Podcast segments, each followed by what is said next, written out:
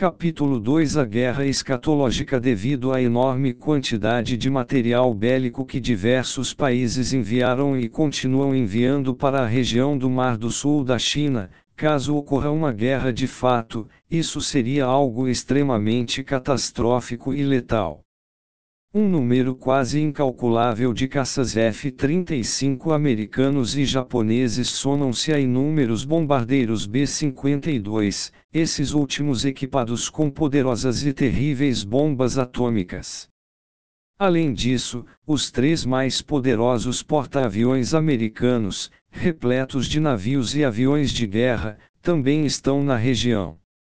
A Inglaterra também anunciou recentemente que enviaria vários navios e aviões de combate para a mesma região. A Austrália também já deu sua contribuição e também enviou inúmeros militares para a região. A OTAN está seguindo o mesmo ritmo, e também está fazendo o mesmo.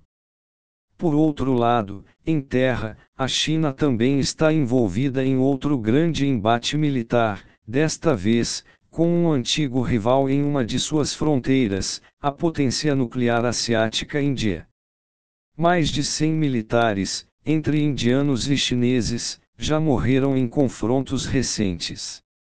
Até mesmo a Rússia, antiga aliada da China, posicionou-se ao lado da Índia, vendendo para este país moderno material bélico, como tanques e aviões de guerra.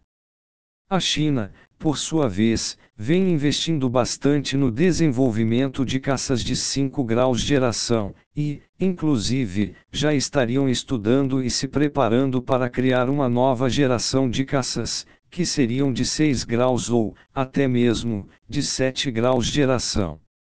Uma guerra envolvendo tantas superpotências equipadas com tantas ogivas nucleares poderia, sim, degringolar e sair do controle, gerando uma situação sem precedentes, algo nunca visto, nem mesmo na Segunda Guerra Mundial ou na Guerra do Golfo e no Choquendiaue.